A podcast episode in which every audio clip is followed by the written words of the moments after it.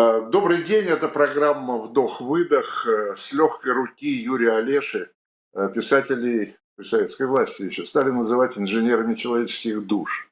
Ну, кто с иронией, кто всерьез, но действительно писатели любят покопаться в человеческих душах. Так что давайте сегодня попробуем заглянуть туда, а там такое происходит, по-моему. С помощью замечательного писателя Александра Гениса, уже почти полвека живущего за пределами России, в Америке, но продолжающего писать на русском языке. Александр Генис, гость программы Вдох-выдох.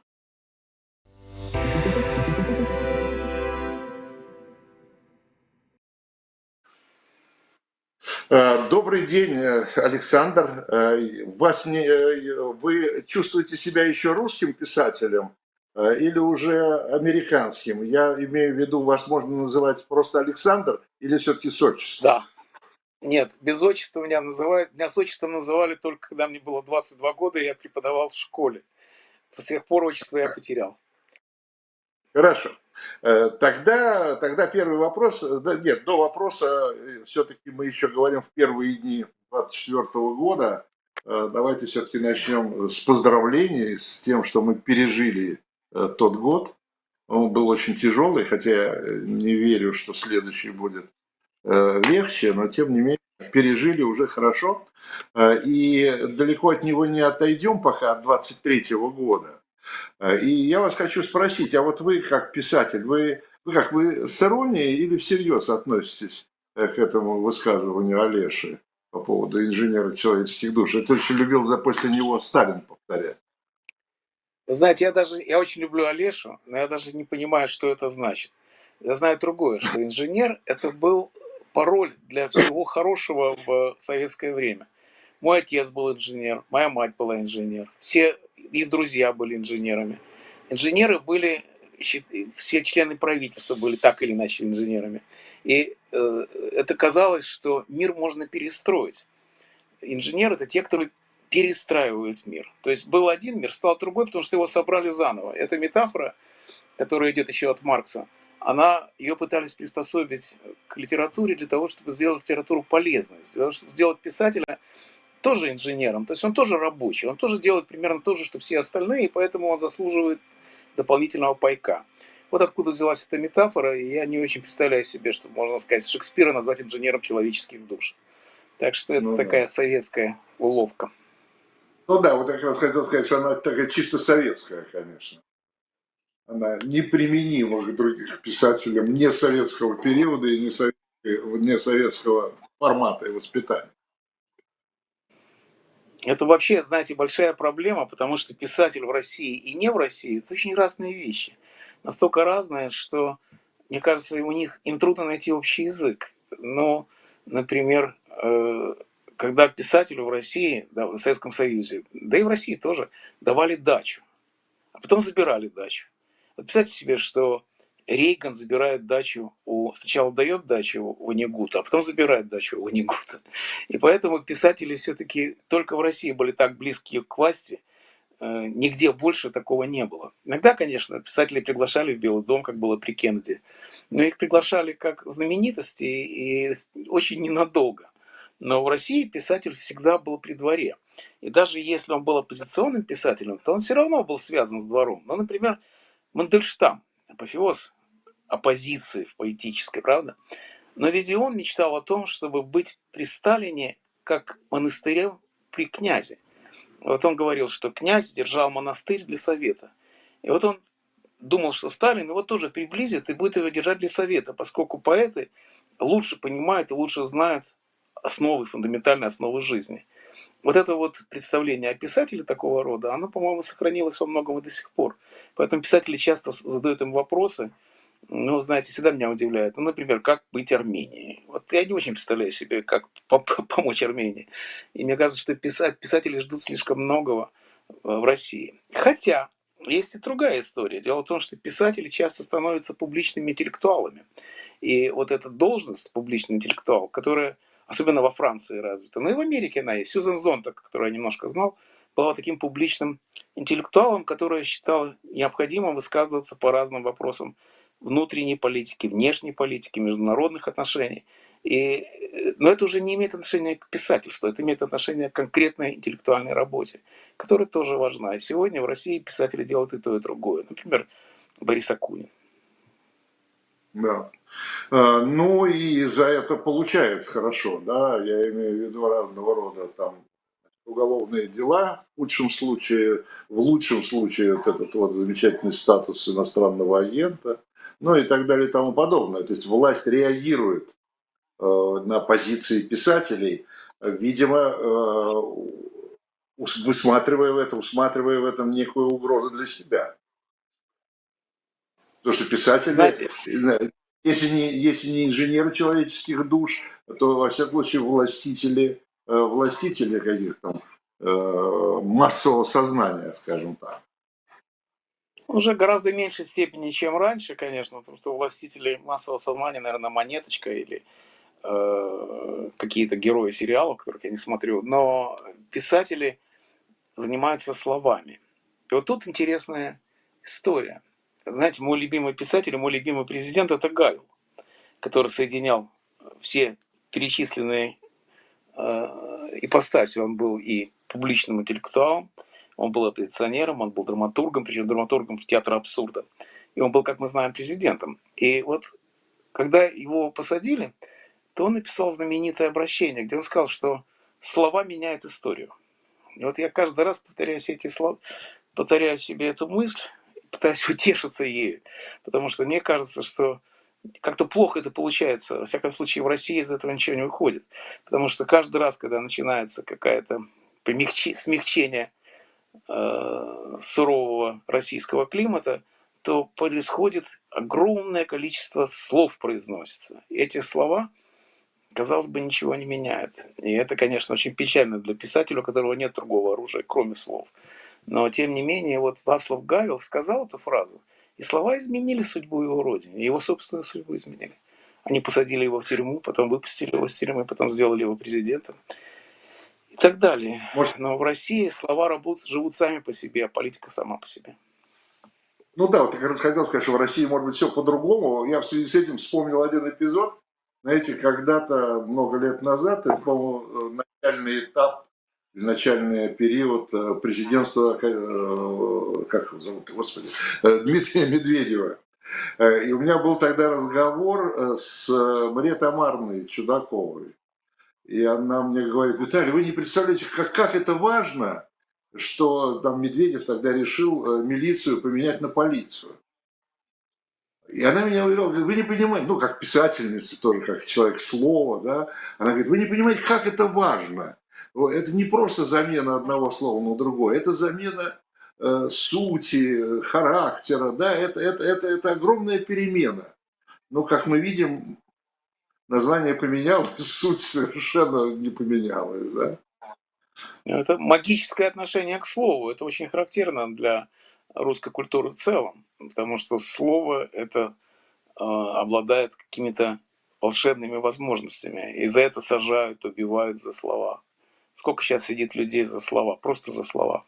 И в этом отношении, конечно, знаете, у меня был знакомый переводчик, который лучше всех знал русский язык в Америке. Я вообще никогда не встречал иностранца, который так хорошо говорил по-русски. Его звали Джон Глэд. Он был чисто американец. И он говорит, знаете, я вам завидую. Я говорю, почему вы завидуете, если один мой дед погиб на войне, а другого расстреляли при Сталине? Он говорит, ну вы понимаете, они кому-то были нужны. Их слова что-то значили. А у нас, я живу в провинции, да, все равно кто-то что-то. Я говорю, надо с вами поменяться. Вот это вот отношение к слову, оно, конечно, очень... Я думаю, что оно меняется сейчас. Слова перестают значить то, что они значили раньше, потому что появились видеообразы, видеократия заменила логократию. Но, тем не менее, вот эта память о словах, представляете себе, когда одно стихотворение Евтушенко переворачивало всю Россию, ну и весь мир слышал это стихотворение – наследники Сталина или Баби Яр. Это, э, когда я рассказываю об этом американцам, им трудно поверить, моим американским писателям или поэтам, которые, э, когда я говорю, что вот стадион, представьте себе стадион, 50 тысяч человек слушают стихи, они так смотрят на меня, как будто я марсианин, потому что такого нигде никогда не было. Но наши представления о словах, они были не зря такими, э, я бы сказал, дикими. Дело в том, что слова были запрещены, слова очень дорого стоили, за слова можно было умереть. Именно поэтому цена слова была такой высокой. И вот эти вот 30 лет относительной свободы бесцензурной, более-менее, всегда надо оговаривать все это. Но все-таки они приучили нас к тому, что слова это, в общем-то, ничего не значит. А сегодня опять возвращается та история, которой я вырос, когда слова становятся опять дорогостоящими, опасными, рискованными. За слова, в общем, надо отвечать. За базар отвечаем, как говорят блатные. Вот это та самая возвратная, э, возвратное движение путинской власти, которое привело нас точно в ту точку, в которой мы уже были. Но в этом ничего хорошего нет, я не понимаю, если... Э, нет, за, точно. Если за слово нужно ответить, за если э, слово может быть преступлением, лучше не надо. Даже хорошего тут Лучше... мало. Да, Конечно, не надо, тут... кто же спорит. Понимаете, хорошо было бы, когда все было на своих местах, и слова были бы в изящной словесности. Вот мое представление о литературной утопии, когда слова остаются там, где они должны быть. В стихах они в э, суде, не в тюрьме, не в лагере, не, и даже не в э, парламенте. Слова должны быть на своем месте. Изящная словесность – это их родина. Смотрите, по поводу слов, кстати говоря, я вообще-то хотел больше с вами поговорить. Очень много э, по поводу слов, очень много слов, ну, за истекший год мы видели, общем, за два года сказано политологами, экспертами, все анализируют, кстати говоря, любое слово, сказанное Путиным, и самого Путина, и режим Путина, это как бы такой главный объект для слова. Да? И все, все смотрят, все Э, анализируют, все копаются, когда он что сказал и так далее, и так далее. Почему-то э, все внимание вот за время вот этой войны э, действительно вот сосредоточено на Путине, ну, в меньшей мере, наверное, на правителей там других, ну, во-первых, Зеленский, конечно, ну и там президенты и премьеры Запада, которые так или иначе вовлечены в эту войну. И очень мало, очень мало разговора и очень мало обсуждения общества. Потому что Путин Путиным, но э, в первую очередь меня из-за истекший год э, я в этом убедился. Не знаю, насколько вы там, внимательно оттуда следите за российским обществом. Мне кажется, что это просто какой-то процесс деградации Э, такой моральной деградации, да, когда э, ну, сейчас я начну приводить миллион всяких этих примеров, э, когда уже в обиход, обиход вошел донос, причем люди-доносчики называют себя доносчиками с гордостью и предлагают значит, другим людям там извиниться, иначе я на вас напишу донос и так далее, и так далее. Просто как говорят, один маленький штришок. Что, что происходит с людьми?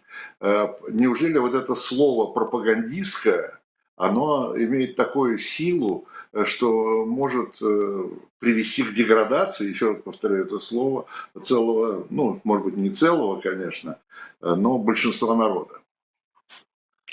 Знаете, во-первых, я бы не сказал, что каждое слово Путина слышно всему миру. Это российская традиция придавать преувеличенное значение своим вождям. Нет, не каждое слово доносится до человечества, потому что все, что говорит Путин, это ложь. И его перестали разоблачать, потому что если раньше еще можно было говорить, вот это Путин неправду сказал, так, а здесь все в ложь, поэтому никто об этом не говорит. Знаете, я читаю каждый день Нью-Йорк Таймс, каждый божий день уже 40 лет, и я перестал замечать реакцию газеты на путинские слова. Это все для внутреннего пользования и все для людей, которые заняты тем, что интерпретируют слова вождя для того, чтобы каким-то образом найти себе место под крылом этого вождя. Что касается общественности, то, по-моему, тут не все так просто. Конечно, мне так отсюда не видно, как выглядит простое общество, которое пишет доносы, которое поддерживает войну, и я так и не знаю, сколько людей входит в это сообщество. Никто не знает, по-моему. Вся социология при тиране абсолютно ненадежна. Но есть и другое общество. Вот, например, мы с вами разговариваем на стриме. И обратите внимание, что когда появился с начала войны, стримы обрушились просто на зрителей, и их огромное количество, и у них очень много зрителей. Вот, например, у Кати Гордеевой, которая имел честь давать интервью, у них число зрителей, в общем, уже приближается к числу зрителей телевидения. Это миллионы.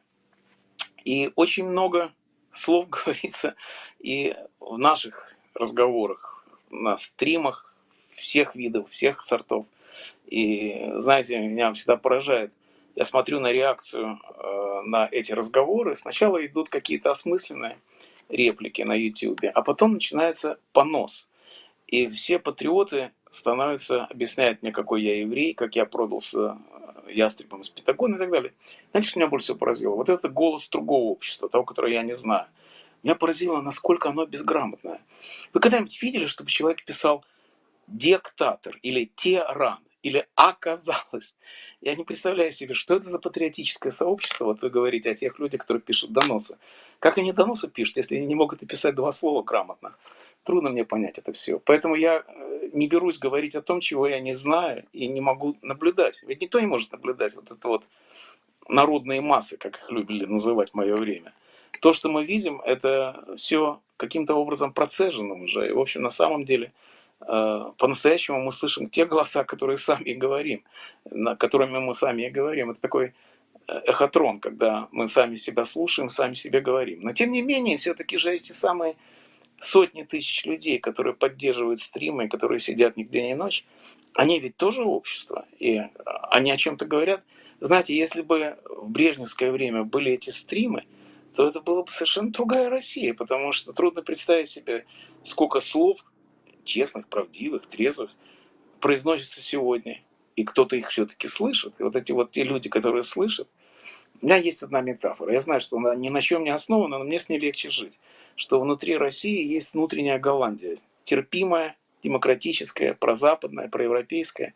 И их примерно столько же, сколько голландцев. Где-то миллионов 15.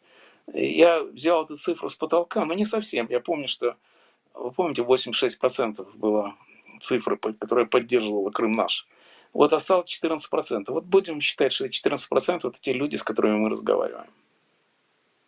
Но вы понимаете, в чем дело? Что, во-первых, это не так много. Да, для того, чтобы для того, чтобы, ну, самое, самое простое, я вам скажу, для того, чтобы эту войну прекратить. Это вот как самое такое простое и необходимое, что ли, требование. Это во-первых. Во-вторых, э, эти 15 миллионов, я думаю, что вы примерно правильную цифру называете. Э, социологи, хотя у них нет точных цифр, в силу понятных причин, э, но у них нет, но они примерно так же оценивают вот такое, так называемое либеральное сообщество внутри России. Да? Но вот эти 15 миллионов, где они находятся? Это ведь тоже сейчас важно. Вы в России или за ее пределами? Я, знаете как, меня это потрясло. Меня, я был в Петербурге в прошлом году, я иду по улице, ко мне подошел человек, э, ну там, видимо, видимо, смотрящий эти стримы. И, ну, поскольку он меня встретил в Петербурге, он не знал, где я, что я, он мне говорит, он ко мне подошел, сказал, спасибо, спасибо, что вы в России да, э, все-таки это тоже, может быть, я не знаю, черта только русского, российского общества, или это такое общечеловеческое, все-таки отношение к иммигрантскому сообществу, оно, ну, оно, не знаю даже, не могу слово подобрать, вы писатель, вы подберете. Подозрительное. Ну, в какой-то мере. В какой-то мере. Не совсем вы говорите, как мало. 15%, 15 миллионов. Как это мало. Сколько было диссидентов? Вот те, которые вышли на Красную площадь, 8 человек, да? И как, как громко прозвучал их голос.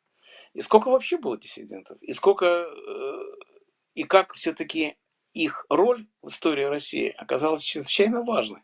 Всяком случае, она подготовила перестройку, она подготовила отмену цензуры, она подготовила какую-то гласность, конечно, в первую очередь, какую-то свободную жизнь. Теперь, что касается иммигрантов. Знаете, как человек, который прожил э, в Америке 40, по-моему, 6 лет уже, я могу сказать, что отношение к иммигрантам всегда было разное. И в России, конечно, э, никогда у меня не было с моими друзьями или просто с писателями э, которых я знал, никогда не было подозрений в отношениях, потому что у нас были одинаковые интересы, одинаковые э, мнения о политике. Вообще нас ничто не, не разделяло.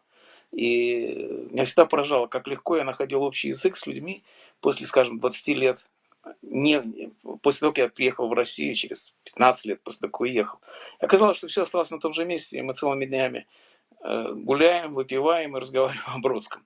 Как было, так все и осталось. Но, конечно, отношение не только такое, потому что я, например, слышу сегодня, понимаете, когда появился интернет, стало слышно много других людей, которых мы не слышим. Мы прощаемся в своей среде, а вот люди из другой среды. Они все время говорят, что раз ты уехал, так заткнись.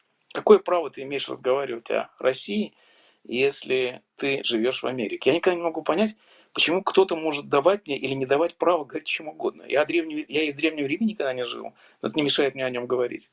Но это э, все, конечно же, не важно, потому что Россия любит мучеников. Но вот что сделал люди, которые возвращались в Россию – Э, и стали героями, мучениками, сидят в тюрьме и так далее. Конечно, я преклоняюсь перед ними, преклоняюсь перед их мужеством. Но где они полезнее, я не знаю. Я просто не знаю, потому что я знаю только одно, что когда дело касается культуры, то иммиграция, культуры, то иммиграция позволяет пересидеть заморозки и вернуться в оттепель. Именно это произошло с иммигрантской культурой. Рассвет, который я застал, это было в 70-80-е е годы, это был золотой Э, золотая эпоха иммиграции, и все лучшие русские писатели и поэты жили здесь, в Америке, в Израиле, во Франции, Германии. И они все вернулись, не сами, если не сами, то своими произведениями. И, по-моему, это огромная заслуга иммиграции, которая позволила сохранить литературные ресурсы, позволила сохранить какую-то важную ветвь русской отечественной словесности. И она вернулась и прижилась к дереву русской словесности. Представим себе, что такое российская литература без Бродского, без Довлатова. Я уже не говорю про миллион других людей. Просто я назвал двух самых знаменитых. Ну, можно вспомнить Аксенова, Войновича, Владимирова, Коржавин. Я могу перечислять без конца. Синявского, моего любимого. Короче говоря, э, роль иммиграции в всяком случае культурной жизни страны огромная. И она продолжает быть такой теперь, когда миграция появилась новая волна который еще только устраивает свою жизнь за границей, и непонятно, что из нее получится, но, во всяком случае, она не будет молчать, это уж точно. Ну, кстати говоря, намного более незавидная, что ли, судьба э, у иммиграции первой волны. Я имею в виду культурной иммиграции. Да.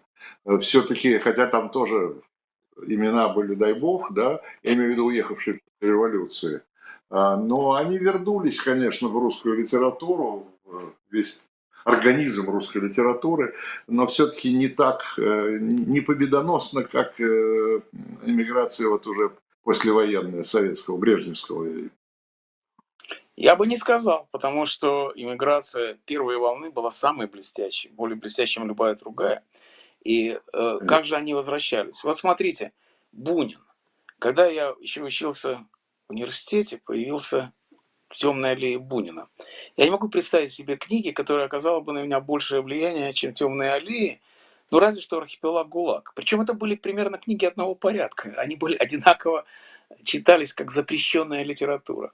И э, я не очень понимаю, что вы, о чем вы говорите. Такой писатель, как Набоков, первой волны иммиграции – но он уж точно перевернул отечественную словесность. И я уже не Бердяев, который... Я помню, как Бердяев продавался на черном рынке за 600 рублей, краденый в спецхране Бердяев. Таких книг не бывает. За 600 рублей это годовая зарплата. Я когда работал, учился в университете, работал пожарным. Моя зарплата была 62 рубля. Это была десятимесячная зарплата. Я должен был ее потратить на книгу Бердяева. Представьте себе, какая ценность была в этих книгах. Нет, я не думаю, что первая волна прожила зря. Я уже не говорю о том, что она оказала огромное влияние на Запад, гораздо больше, чем любая другая. И люди из первой волны, такие как Баланчин, скажем, или Стравинский, они определили Э, развитие культуры 20 века в очень большой степени. То есть это была зрелая культурная миграция, которая уже зрело вернулась, уехала из России, поэтому Бунин уже был академиком, когда он приехал. Самая несчастная миграция была вторая. Вот здесь действительно страшно. Знаете, мы делим иммиграцию на три волны. Одна бежала от Ленина, вторая от Сталина, третья от Брежнева. Четвертая, как я считаю, бежала от Путина. И вот э, вторая миграция, которая пришлась на время Второй мировой войны, у нее самая печальная судьба, и она как-то прошла незамеченной. Хотя я, конечно, знал немало абсолютно замечательных людей, которые как-то попали между вот, жерновами истории не всплыли на поверхность. У меня был знакомый такой Завалишин, художественный критик, замечательный человек. Он э, написал книгу о Малевиче, когда о нем никто еще не знал. Но, к сожалению, о нем мало что знают сегодня в России. Ну и таких было немало, конечно. Первая и третья более успешные. Что будет с четвертой, мы не знаем, потому что мы не знаем, что будет с Путиным. Мы не знаем, что будет с Россией. Мы не знаем, что будет с Россией через 5-10 лет. Трудно представить себе эту картину. Если не считать Сорокина, конечно. Сорокин уже все знает заранее. Ну, смотрите, э, первая волна, э, э, первую волну все-таки и Запад встретил, ну, что называется, с распростер, почти, почти с распростертыми их приняли, все было хорошо. Вторая волна, она действительно такая, она попала жернова истории, как вы говорили, эти жернова, которые состояли из того, что там Англия и Америка были союзниками Сталина. Поэтому там было Э, там было тяжело, да и сколько там те же англичане, сколько они выдали Сталину, э, ну, может быть, не культурная миграция, там известная история там, с казаками, да, которых отдали обратно в Советский Союз, ну и так далее, и так далее. А что касается третьей миграции, ну да, они, они тоже, в общем-то, их принимали, брежневскую миграцию приняли э, как людей, Э, свободолюбивых и бежавших тоже там, от, ну там диктатура такая была, мягкая, конечно, более мягкая, чем сталинская, но тем не менее от советской диктатуры. Это не столько брежневская, сколько советская была. А вот сегодняшняя миграция, во всяком случае, потому что я вижу, ее не очень хотят. Такое ощущение. Ну, в Европе, во всяком случае. Вы знаете, это э, параллель очень интересная, если сравнивать с немецкой миграцией антифашистской. Вообще, все, что сейчас происходит, очень удобно сравнивать с историей Германии 20 века, потому что те же ноты, те же ноты и те же результаты, боюсь. Но э, вы говорите, первую волну принимали э, с большим теплом, чем любую другую. Отчасти это верно, хотя, конечно, ей приходилось очень трудно, особенно простым людям, казакам каким-то. Господи, их, слава богу, Югославия принимала, но вообще они были в ужасном состоянии. И тем не менее к русской иммиграции после революционной относились с симпатией. А вот к немецкой антифашистской иммиграции относились с гораздо меньшей симпатией. И лучше всех об этом написал Ремарк. Вообще Ремарка сейчас читать его книжки про иммиграцию необычайно полезно и интересно, потому что они описывают во многом сегодняшнюю ситуацию. И он говорит, почему же к русским относились... Вот у него «Ночь в Лиссабоне», там есть такое рассуждение. Почему к русским относились хорошо, а к немцам относятся плохо. И те и другие бежали от кровавой диктатуры. Почему, в чем же разница? Ну, разница, видимо, в том, что э, русские иммигранты первой волны проиграли гражданскую войну и бежали от победителей. А вот немецкие иммигранты бежали от Гитлера, которого они выбрали. Может быть, не именно они, но тем не менее у них была достаточно демократии, чтобы голосовать. И они каким-то образом проиграли эту свободу Веймарской республики. Поэтому к ним относились с подозрением, в том числе и к Ремарку, который об этом писал. И какими бы антифашистами они не были, все равно на них лежало вот это вот пятно того, что вы отдали свободу, которая у вас была. Вы знаете, эта ситуация, конечно, чрезвычайно похожа на то, что происходит с новой иммиграцией, релакантами, как теперь их принято называть. На Западе им даже не то, что говорят, но имеют в виду. Я это все время слышу от своих соседей. Но, наверное, им нравился Путин, если они с ним 30 лет жили, сколько, 20 лет жили. Наверное, это их был выбор. Потом им не разонравился, вот они приехали в Америку и так далее. Да вообще, в принципе, ну, наверное же, что-то они имели в виду. У них была свобода, были выборы. Плохие выборы, может быть, ну, конституция была, плохая конституция, может было поменять конституцию. Короче говоря, какой-то выбор был. Вот это ощущение выбора, которое никто лично вроде бы не делал. Хотя, вы знаете, в одном из наших стримов недавно я попросил слушателей, зрителей, которые нас слушали, сказать, кто из них голосовал за Путина.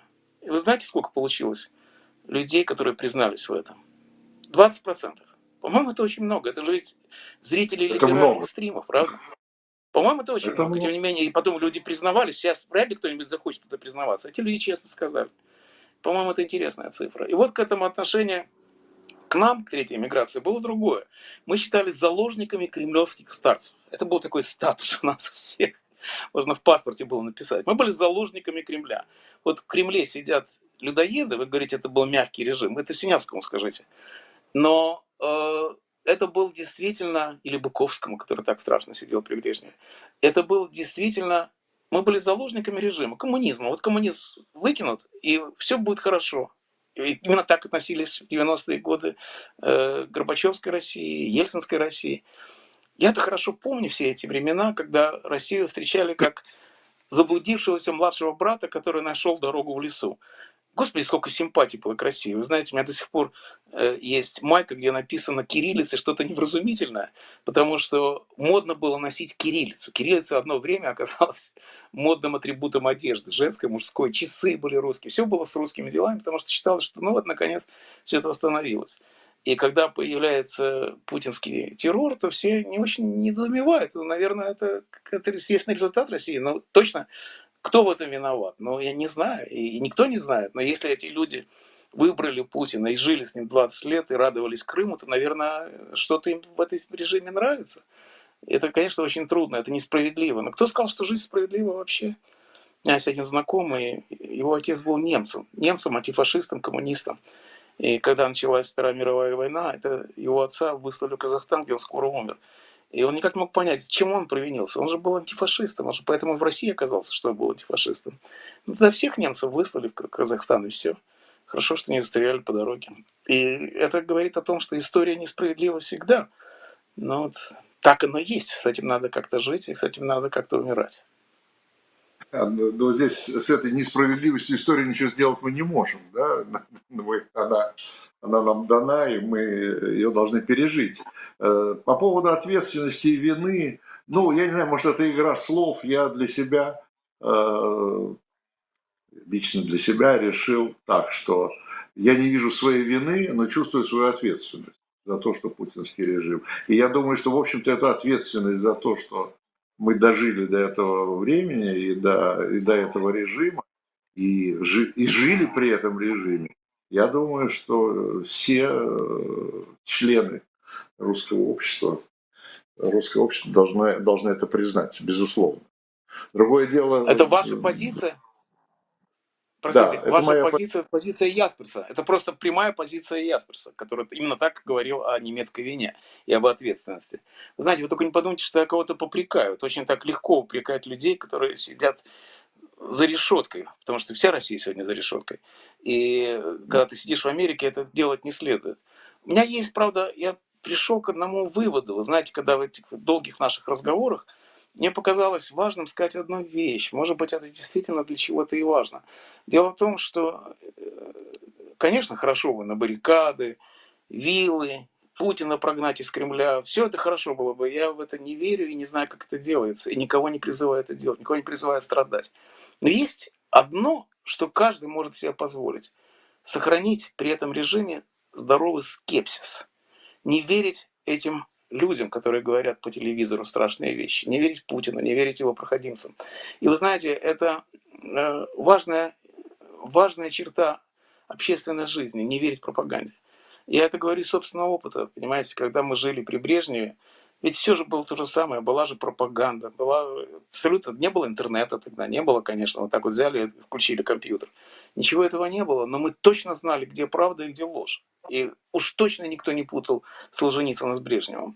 И если в этом абсолютной диктатуре, которая сейчас царит в России, сохранится скепсис, сохранятся люди, которые не верят пропаганде, то это первый шаг к свободе.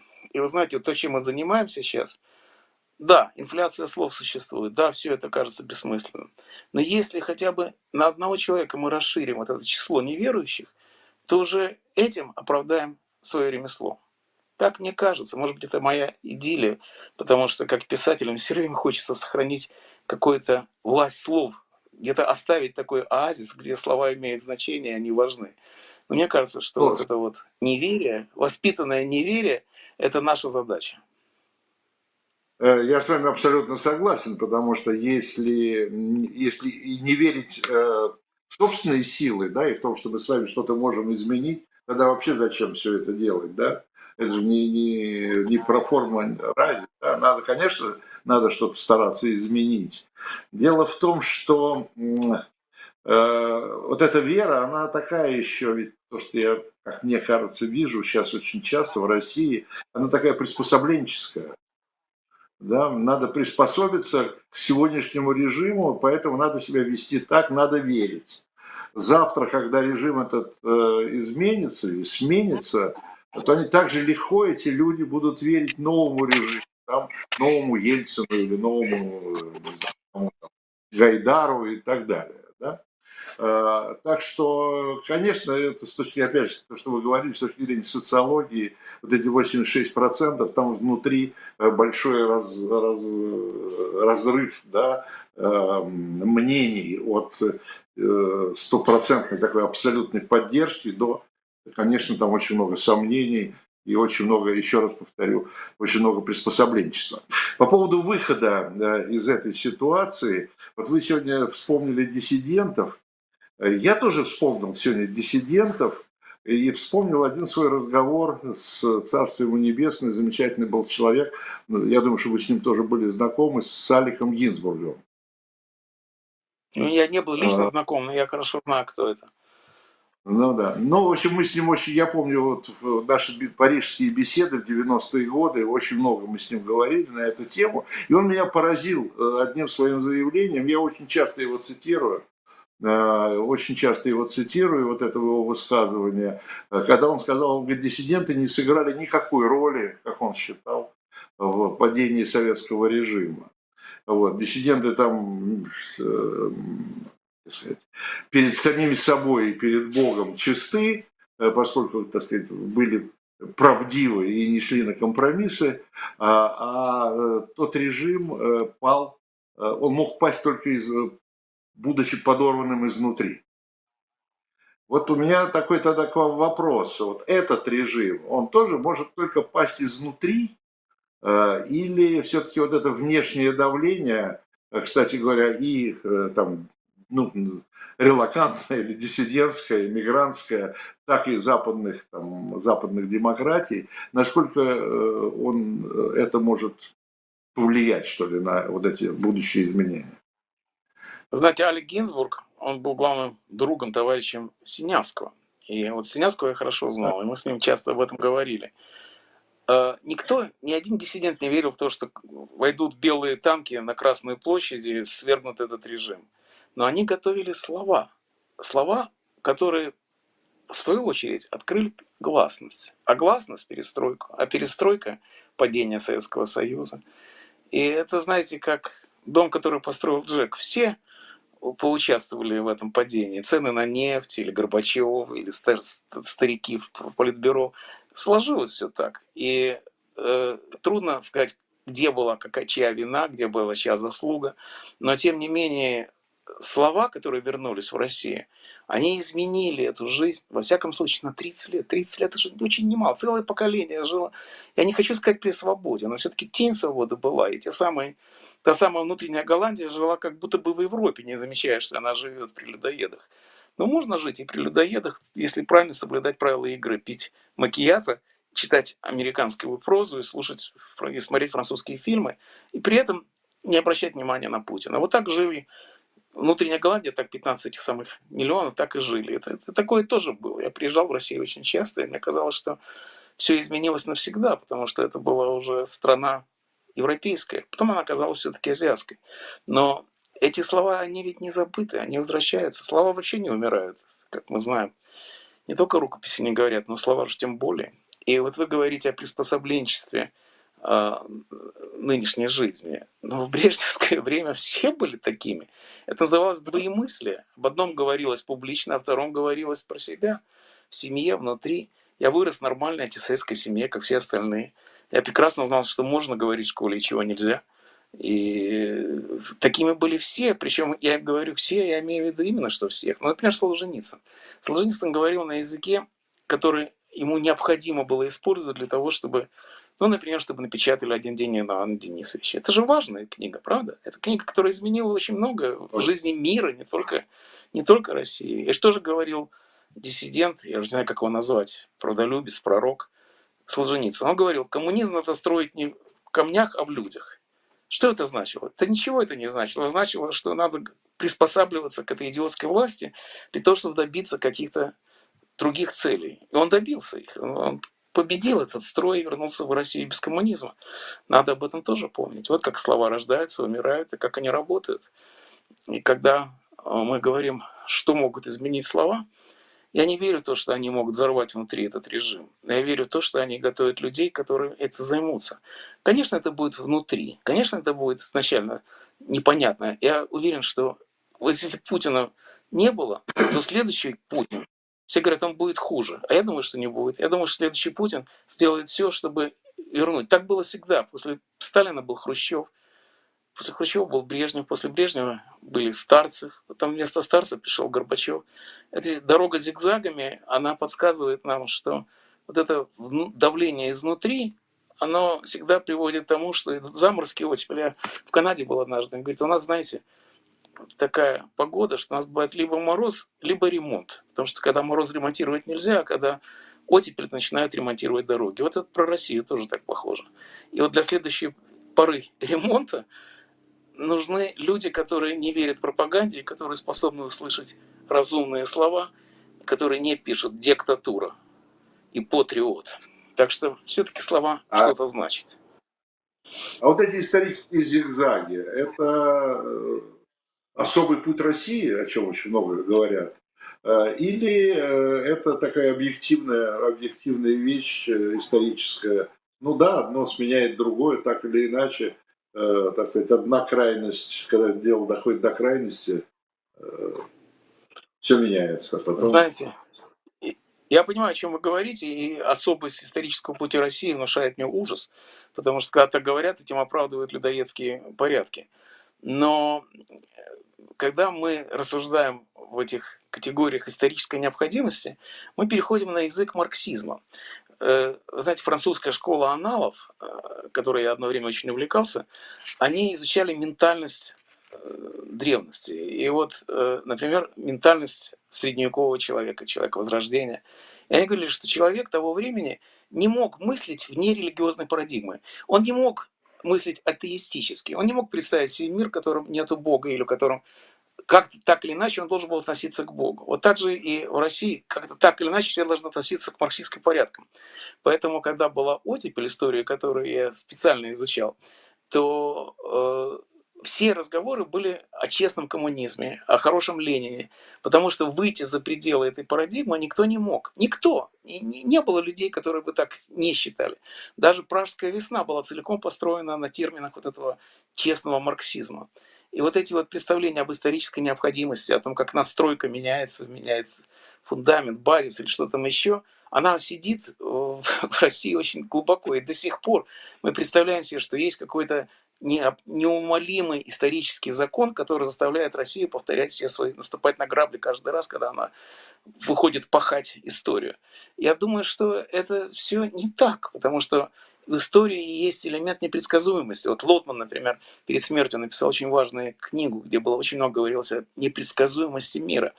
И эта непредсказуемость, она как раз меняет все представления об исторических законах. Нет исторических законов. Ну нет и все. Ну что я могу сделать? Ну не работают исторические законы. Поэтому в Монголии есть сменяется президент, а в России не сменяется. Почему? Да черт его знает, потому что история непредсказуема. И ей управляют силы, которые мы не можем определить. Может быть, они есть, но мы их не знаем. Будда говорил, конечно, можно э, узнать, что происходит и каким образом э, меняются обстоятельства. Но мы не способны это сделать, они слишком сложны для нас. То же самое и с э, историей, и из истории России. Нет никакого особенного пути. Вы посмотрите, как вылезают из-под обломков советской власти – как по-разному вылезают из них люди. Вот, например, моя Балтия, которая стала на глазах, стала европейской, вновь европейской страной, европейской вотчиной. Вот эти три республики, они сумели построить мир, в котором все-таки живется человеку лучше, чем где бы то ни было в советской власти. И по экономическим показателям на душу населения все три республики лучше, чем в России. Я недавно видел эту статистику. И вот эта вот непредсказуемость исторического потока – она, мне кажется, и создает надежду, потому что раз есть непредсказуемость, есть свобода истории. Это только Маркс считал, что мы не можем вылезти из исторической необходимости. Но на самом деле это домыслы, которые нигде и никогда не сработали. Так что никакой особый путь России я не верю.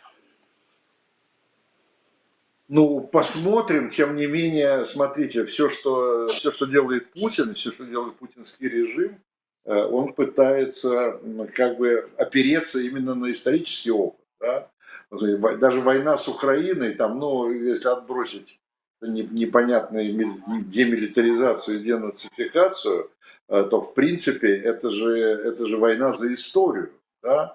Потому что Путин до этого долго нас уговаривал в различных своих опусах о том, что то, то единый народ, то и так далее, что мы не... Ну и всем известно все, что вся эта, вся эта, вся эта писанина э, и вся эта попытка доказать, что что просто мы должны жить вместе, это, это одна страна, один народ и так далее и тому подобное. На этом, по-моему, и основана и строится вся эта, вся эта специальная военная э, операция.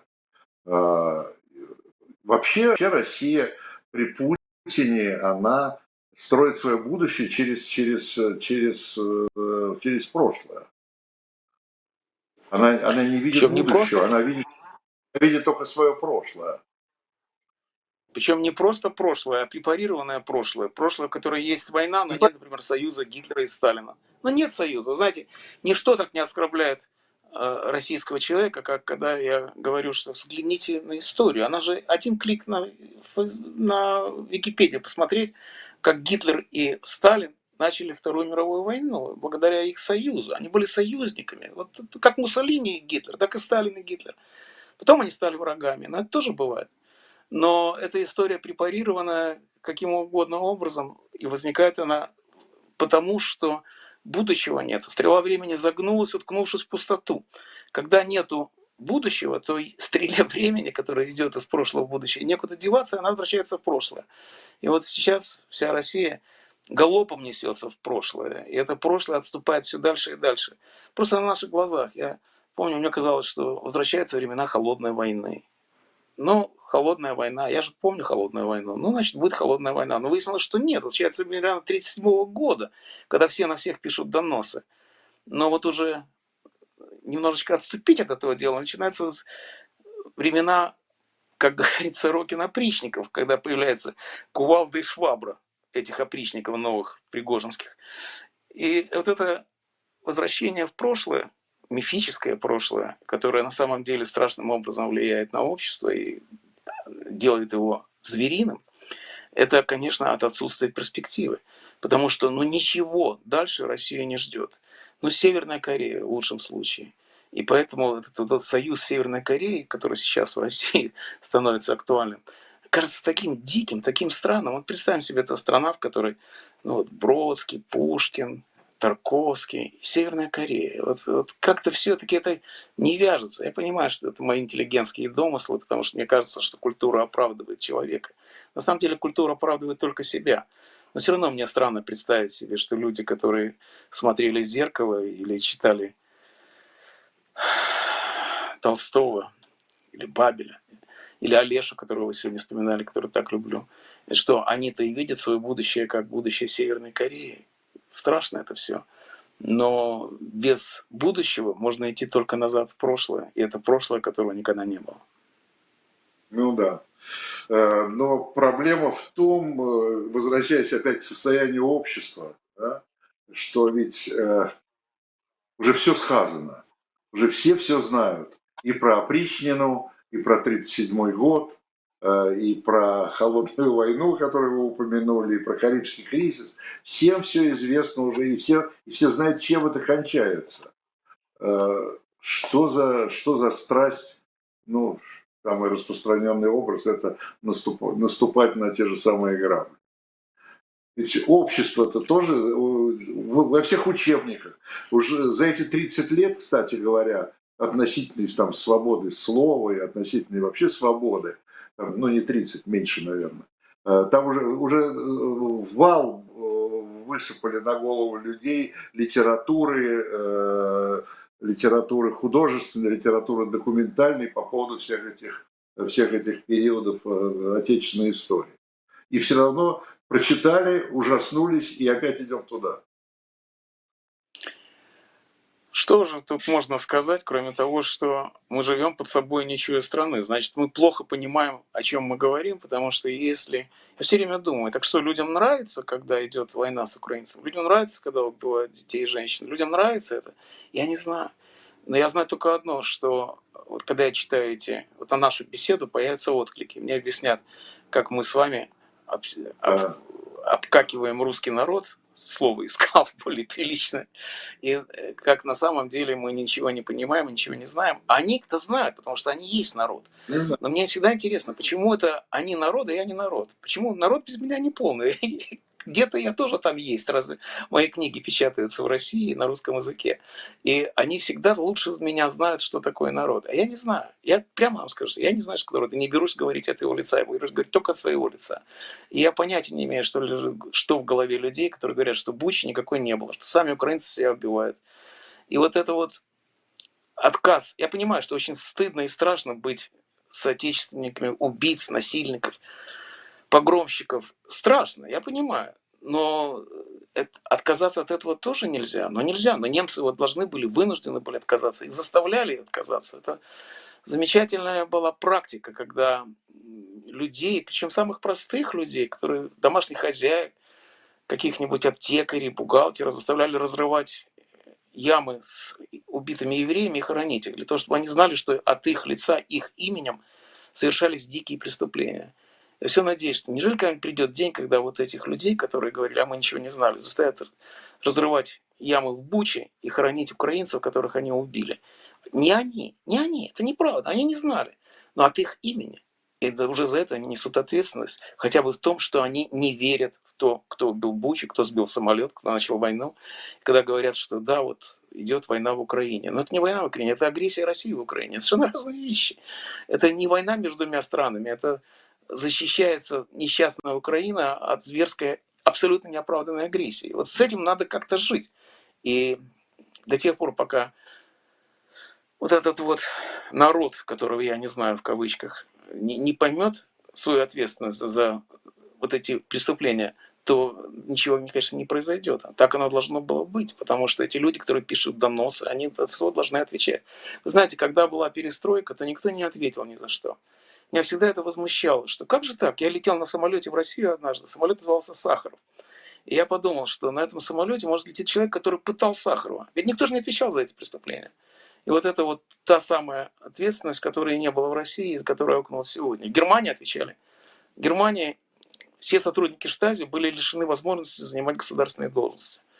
Правда, из этого тоже вышла интересная история. Они все стали заниматься бизнесом, разве они не могли заниматься политикой. И в результате оказались, что они живут тоже неплохо. Но тем не менее Германия лишила возможности преступников участвовать в общественной жизни. К сожалению, этого не произошло во время перестройки. Но не при, после, и после перестройки при Ельцине была же такая попытка суда над КПСС, э, которая ни к чему не привела. Э, ну, там понятно, когда очень трудно судить самих себя. Э, в общем-то, пришел тот же самый Ельцин, бывший член Политбюро, да, он должен прийти и судить своих, своих коллег бывших, с которыми он сидел за одним столом и принимал одни и те же решения. Я, кстати, с этой точки зрения я всегда поражался э, Хрущеву, да, который просто помимо того, что он сделал, так сказать, со, со сталинизмом, э, он, он, в общем-то, он, он же и покаялся, хотя много наворотил там всего, да, но он, сказал, да, мы это все делали, но хватит уже, этого дальше невозможно это все делать. Да. Вот, хотя там тоже суда не было, и мало кто ответил. Видите, у нас есть примеры Восточной Европы, где сумели как-то э, решать эти проблемы. В каждой стране по-своему, но решали. В Польше решали, в Латвии решали, в Литве решали. И, в общем, опыт накоплен. Но знаете, мне всегда кажется, что, говорят, какая-то тайна вот существует, как вот перейти от людоедского общества к человеческому. Но на самом деле особой тайны тут никакой нет. Вообще известно, как все это произошло в других странах. Как работает рынок, как работает демократия, как работает политика, как работает полиция, как работают выборы. Все это достаточно известно просто по той причине, что все страны Варшавского пакта каким-то образом стали членами НАТО и Европейского Союза. значит, это возможно. Значит, есть опыт, просто есть, нету исторического желания, нету э, воли для того, чтобы совершить прыжок в эту европейскую жизнь. Когда мне начинают объяснять, что Россия это не Европа, я категорически против, потому что Россия это Европа, она всегда была Европой и будет Европой. И если мне скажут, что Путин это не европейский писатель, то я готов им выцарапать глаза. Нет, ничего подобного. Это часть Европы. И место ее в Европе. Но для этого она должна стать Европой. Как говорил Гайдар, замечательные слова, говорит, я хочу жить в Европе, не покидая Россию. И это по-прежнему самое актуальное, что можно сказать об этой стране. Э, знаете, я, кстати говоря, перед нашей беседой там кое-какие ваши выступления и статьи прочитал. Мне понравилась там одна ваша фраза, заинтересовала скорее, да. Э, я бы хотел, чтобы вы ее прокомментировали. Вы написали, что это чуть не единственная война, где нет идейного противостояния, да. Э, а вы понимаете вообще, что это за война? Как, как если надо будет как-то теоретически обосновать э, название этой войны? Это кто? Если, если это единый, единый народ, это гражданская война. Если это не единый народ, это что? Война за территорию. За что эта война? Что? И, и там идейного противостояния действительно, видимо, нет да, в, этой, в этой войне.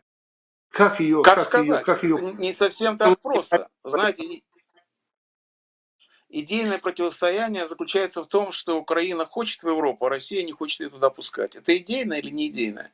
По-моему, идейное. И речь идет о другом. Речь идет о том, что, может быть, э, я не помню, что именно я писал, но, наверное, о другом, о том, что у каждой империи есть своя идея. Вот, например, Римская империя, у нее была идея цивилизовать мир. У русской, Российской империи была идея о том, что это Третий Рим, что это крестьянская империя. У Путинской империи нет никакого обоснования, кроме одного, кроме его одного человека, воля. Причем воля заключается в том, чтобы произвол свой каким-то образом оформить как национальную идею. Ничего из этого не получается, потому что даже Путин не может определить, что это за война. Он не может объяснить, зачем они воюют. Они каждый раз меняется. В конце концов, это стало секретом цели этой войны. И я думаю, что это, знаете, какая война? Ошибочная война. Бывают такие войны по ошибке. Путин думал, что в три дня все закончится, и он станет героем, которого выберут следующим президентом, он войдет в историю, как Петр Первый.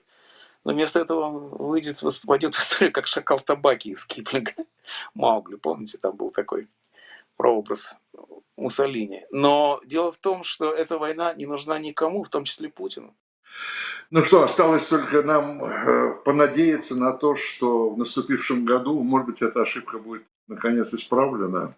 Хотя, честно скажу, веры в это очень мало. Спасибо вам большое. Это был Александр Генис, писатель э, по программам «Вдох и выдох». Всего доброго. Всего хорошего.